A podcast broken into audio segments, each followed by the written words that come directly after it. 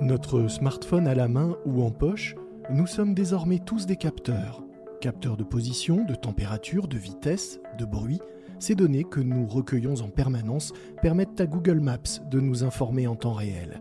Connaître l'affluence à la caisse du supermarché, trouver une place libre dans un train, déterminer le meilleur itinéraire à vélo avec le moins de côtes possible ou le trajet le plus rapide ou le moins polluant en voiture. Mais comment Google nous rend-il ces services au quotidien? Quelles sont les données que ces IA manipulent? Et comment en tire-t-on des informations pertinentes? On en parle dans ce nouvel épisode des Bigs Entretiens du Big Data avec Gilles Davidovitch, géographe et planétologue en charge de Google Maps pour la France et l'Europe du Sud. Les Bigs Entretiens du Big Data, un podcast capital.fr en partenariat avec Engie.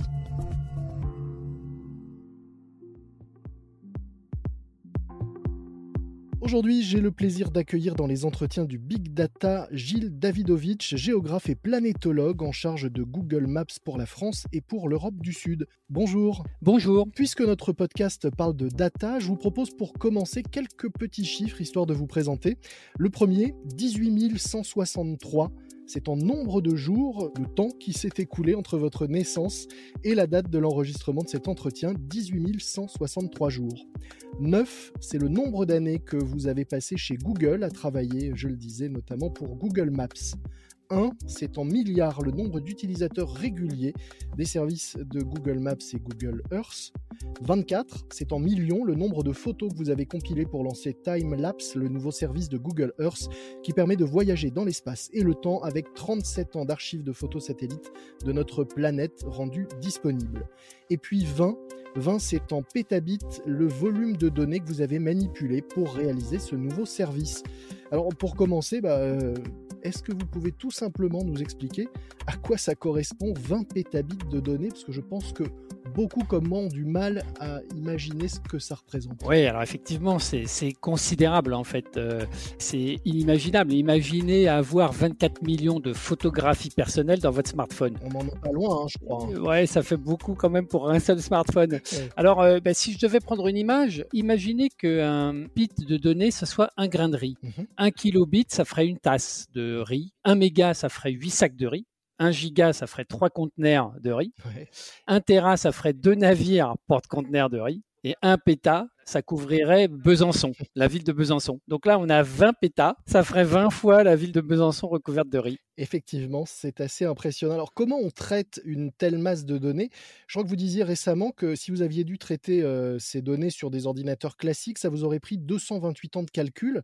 Euh, on voyage dans le passé avec votre service, mais et là, comment vous avez fait pour accélérer le temps? D'abord, on, a collaboré avec euh, des universités, notamment Carnegie Mellon aux États-Unis, et puis des grands organismes comme l'Agence spatiale européenne, la NASA, la Commission européenne, pour pouvoir rassembler ces données, les organiser, parce que c'est données un petit peu, alors pas toutes, mais quand même beaucoup étaient des données dormantes, et euh, les traiter grâce à de l'intelligence artificielle, mmh des outils en fait qu'on a fabriqués historiquement pour euh, déjà manipuler nos propres données à nous. C'était des outils internes au départ pour fabriquer Google Earth et Google Maps, qui étaient deux produits différents, et manipuler donc des quantités considérables de données géographiques et notamment de l'imagerie.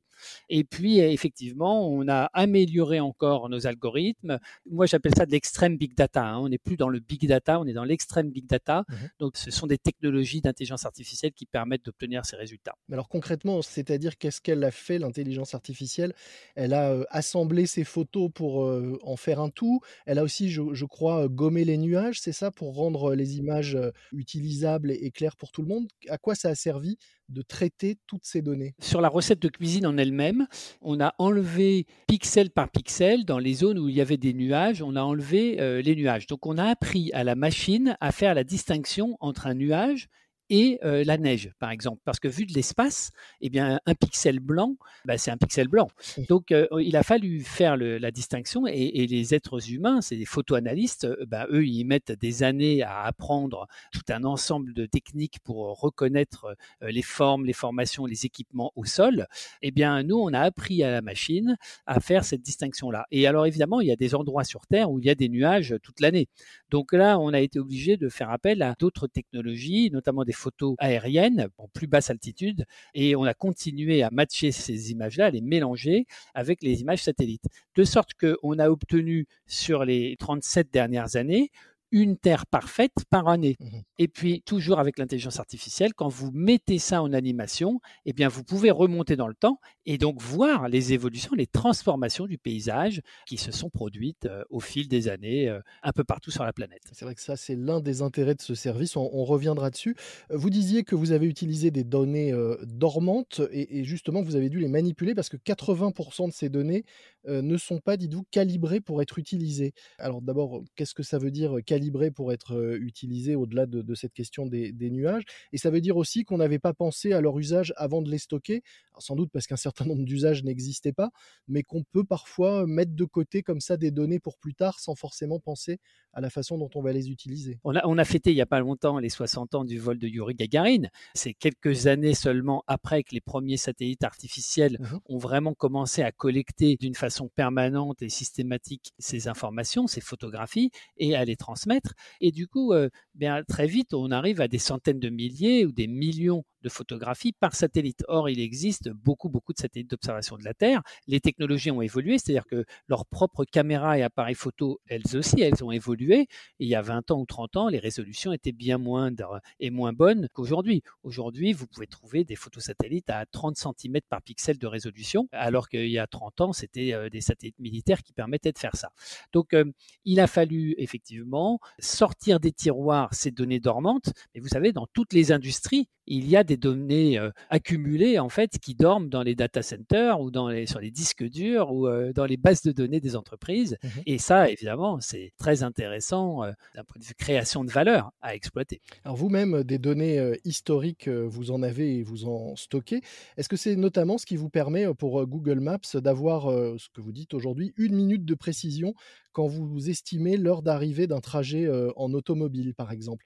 Est-ce que c'est l'utilisation de cette historique en fait du passé qui vous permet d'avoir cette vision sur l'avenir Alors pas complètement. Les données historiques, elles sont très importantes, mais on a vu leurs limites avec la crise sanitaire de la Covid. Mmh Parce que si vous avez beaucoup de données très précises, historisées et prêtes à l'emploi, et que la situation change drastiquement comme ça s'est produit il y, a, tout pile un an, bien évidemment, les modèles ne vont plus être très précis. Oui, on a changé totalement les habitudes, donc on ne peut pas se baser sur les habitudes, effectivement. Absolument. Et du coup, on cède depuis quelque temps déjà, parce que c'était arrivé à la faveur, par exemple, de crises sociales, quand il y a eu des grèves, par exemple des grèves de routiers ou des grèves de taxis, mmh on voyait bien que eh bien, les modèles ne pouvaient pas prédire l'impact de la grève sur votre temps de transport entre un point A et un point B.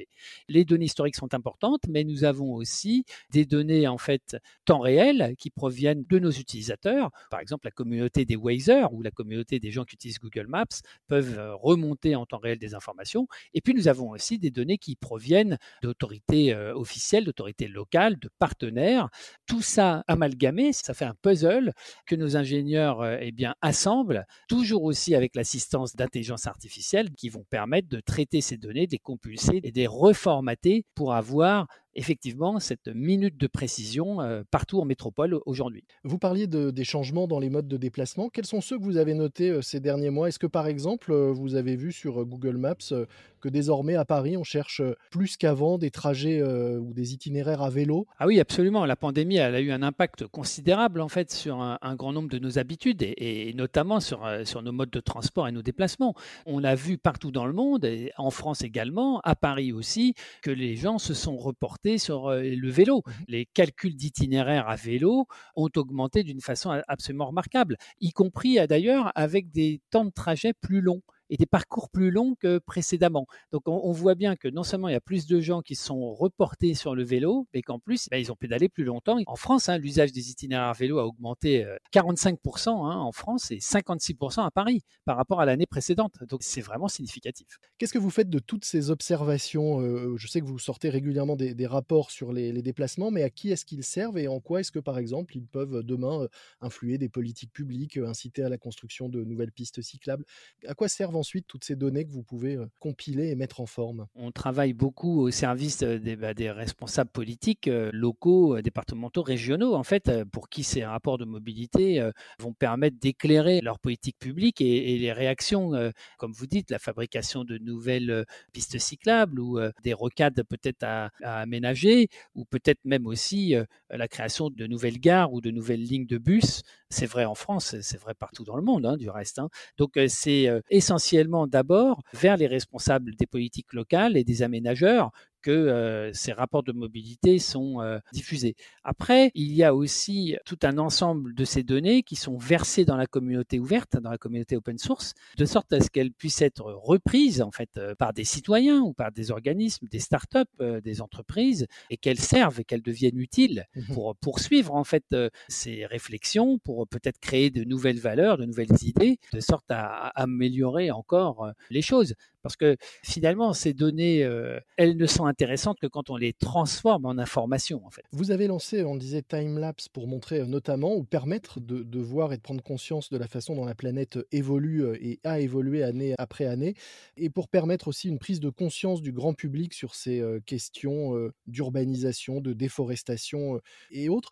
Cette prise de conscience passe aussi par l'évolution des modes de transport, on le disait, et là encore, vous dites que vous avez un rôle à jouer. Vous allez ainsi bientôt lancer un nouveau service qui, je crois, permet de choisir l'itinéraire qu'on va prendre, non pas forcément le plus court ni le plus rapide, mais en fonction de l'impact sur l'environnement. On choisira concrètement l'itinéraire qui aura le moins d'impact sur l'environnement. Est-ce que vous pouvez nous expliquer un peu plus précisément en quoi ça consiste et surtout comment vous pouvez aujourd'hui estimer quel est l'itinéraire avec le, moins d'impact? On a un rôle à jouer en fait. Hein, Sundar Pichai, donc le, patron, le PDG de Google et d'Alphabet, la maison mère l'a rappelé en septembre dernier. On a un rôle à jouer. Nos technologies vont aider. On va mettre à disposition du plus grand nombre nos technologies justement pour qu'on s'engage à réduire l'empreinte carbone sur nos activités les activités humaines un peu partout sur la planète.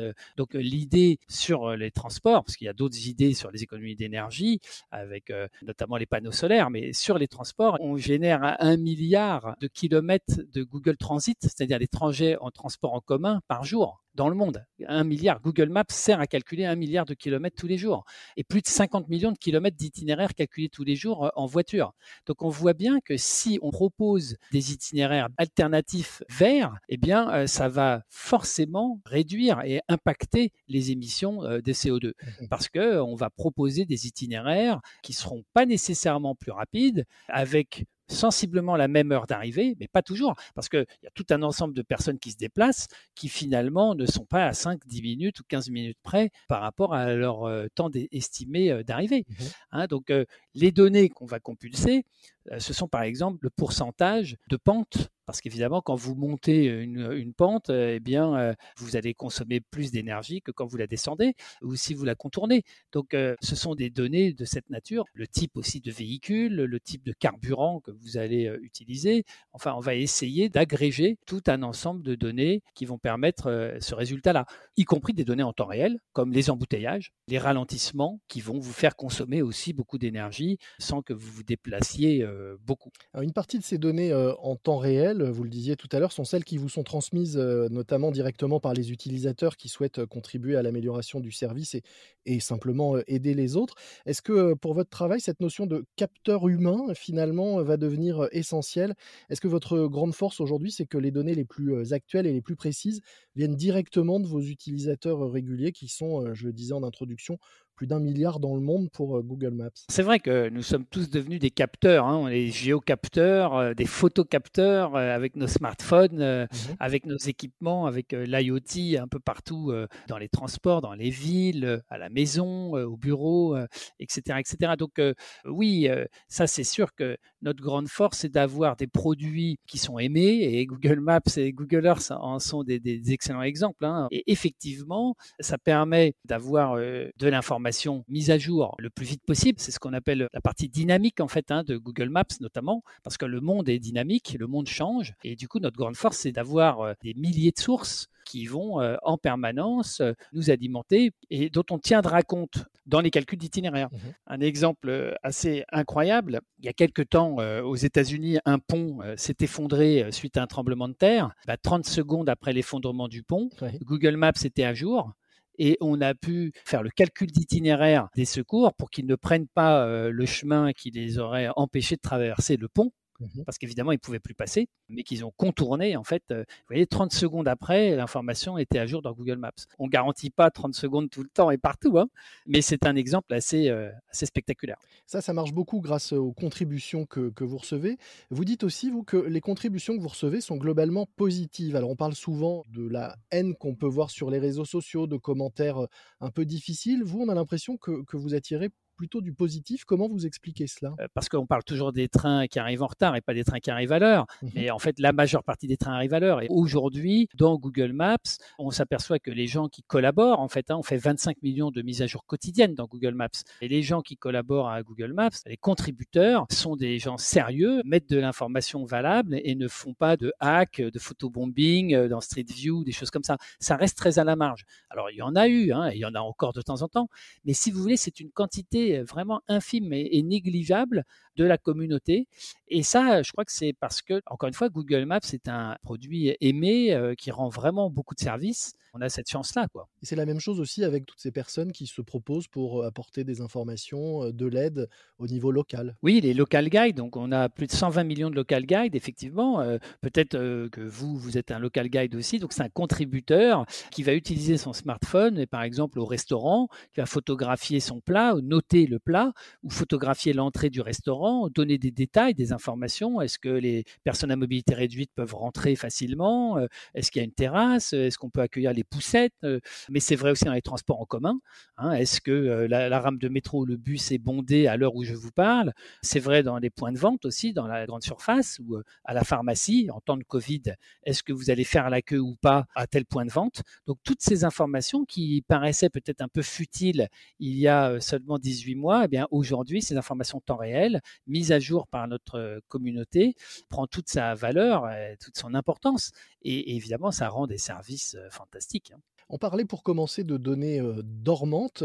là, on parle beaucoup de données liées à, l'instant. Comment est-ce que vous arrivez à faire le tri entre les données qui finalement ont vocation à être éphémères et celles qu'on va pouvoir conserver parce qu'elles auront une utilité demain ou vont pouvoir servir dans le temps à ces services que vous rendez? Ça, c'est une question difficile à régler d'un point de vue de l'ingénierie. En fait, c'est une question pour les architectes et pour les data scientists pour savoir quoi conserver parce que l'humanité continue toujours de produire chaque année toujours plus de données. Toujours plus de petits grains de riz. Toujours plus de petits grains de riz. Je crois même que le nombre double tous les deux ans, en fait, hein, et rien n'indique que cela va s'arrêter. Mmh Après, bah, ce sont des questions d'arbitrage. Certaines données sont conservées, mises de côté et attendent peut-être un jour où quelqu'un aura une idée. Parce que vous savez, euh, chez Google, c'est un peu l'ADN de nos fondateurs qui nous reste encore. Hein, c'est qu'on essaye toujours, euh, sous des prismes différents, de, regarder les choses dans un terreau d'innovation et de créativité. Vous parliez d'innovation. Je crois que vous avez prévu, euh, pas vous personnellement, mais Google Maps, d'annoncer une centaine de, nouveautés cette année. Est-ce que vous pouvez nous, nous donner un aperçu de quelques futures annonces ou annonces récentes, si on ne peut pas dévoiler celles qui ne l'ont pas encore été. Oui, oui, bah, je peux vous mettre sur la voie. Effectivement, on a euh, des choses très concrètes, en fait, euh, comme la température dans un lieu donné. Mmh Savoir si une rame de métro euh, est plus ou moins remplie, s'il fait chaud dedans ou pas. identifier les places libres dans un RER e ou dans un train. vous voyez, des choses de cette nature-là. Donc, c'est vraiment très, très concret. c'est très local. Et l'enjeu, c'est de pouvoir passer à l'échelle, c'est-à-dire de lancer ce genre d'innovation mmh partout dans le monde ou presque. Pour terminer, deux questions euh, assez simples. La première, est-ce qu'il y a une idée reçue sur euh, l'univers de la data que vous n'aimez pas, qui vous énerve ou que vous voudriez simplement euh, dénoncer Moi, je pense que l'intelligence artificielle ne règle pas et ne réglera pas tout. Mmh voilà, il n'y a rien de magique dans l'intelligence artificielle. C'est un outil parmi d'autres outils. C'est un outil très puissant, très performant, mais il y a eu beaucoup de fantasmes et il y a eu beaucoup de bêtises qui ont été racontées. Euh. Pas dans ce podcast, je l'espère. Non, non, j'ai écouté vos invités justement sur l'IA, qui sont des invités très sages et, et qui connaissent très bien leur, euh, leur sujet. Et s'il y avait une chose à retenir euh, de cet entretien, vous aimeriez que ce soit quoi? S'il y avait une chose à retenir, c'est que Google Maps est vraiment un outil sur lequel vous pouvez compter en fait. Partout dans le monde, en toutes circonstances, même dans des lieux que vous ne connaissez pas, pourvu que vous ayez du réseau, ou alors que vous ayez mis la carte locale en mémoire avant de votre trajet, mmh ah, donc pourvu que vous ayez de la batterie surtout, vous pouvez compter sur Google Maps euh, pour vous guider. Peut-être juste une chose pour terminer, on le disait, donc Timelapse permet d'aller voir la Terre changer depuis l'espace hein, grâce à ces photos satellites que vous avez compilées et cette nouvelle fonctionnalité qui permet de regarder année après année la ville grignoter le, désert, par exemple, autour des pyramides, ou la forêt malheureusement disparaître par endroits. Mais il y a une autre fonction qu'on connaît moins sur Google Maps et sur Street View notamment, qui permet aussi de voyager dans le temps, mais d'aller voir à plus petite échelle la façade de sa maison changer, par exemple, ou simplement d'aller regarder les paysages que l'on connaît, que l'on fréquente au, fil des ans. On peut déjà voyager dans le temps sur Street View. Oui, oui, c'est extraordinaire. C'est que bah, nos Street View cars, elles sont repassées au fil du temps aux mêmes endroits. Et donc, on a conservé les images de Street View pour les assembler et permettre d'observer ces transformations très locales de quartiers parfois, hein, même dans Paris. On voit la gentrification s'opérer, par exemple, dans certains arrondissements de Paris. C'est assez étonnant, tout à fait. Pour ceux qui ne connaissent pas, donc évidemment, allez tester et regarder la planète changer, mais allez regarder aussi votre propre maison, votre propre immeuble. C'est un petit voyage dans le temps facile et, assez fascinant que l'on peut faire grâce à vos outils. Merci beaucoup, Gilles Davidovitch. Je rappelle que vous êtes planétologue, géographe et en charge de Google Maps pour la France et pour l'Europe du Sud. Merci beaucoup.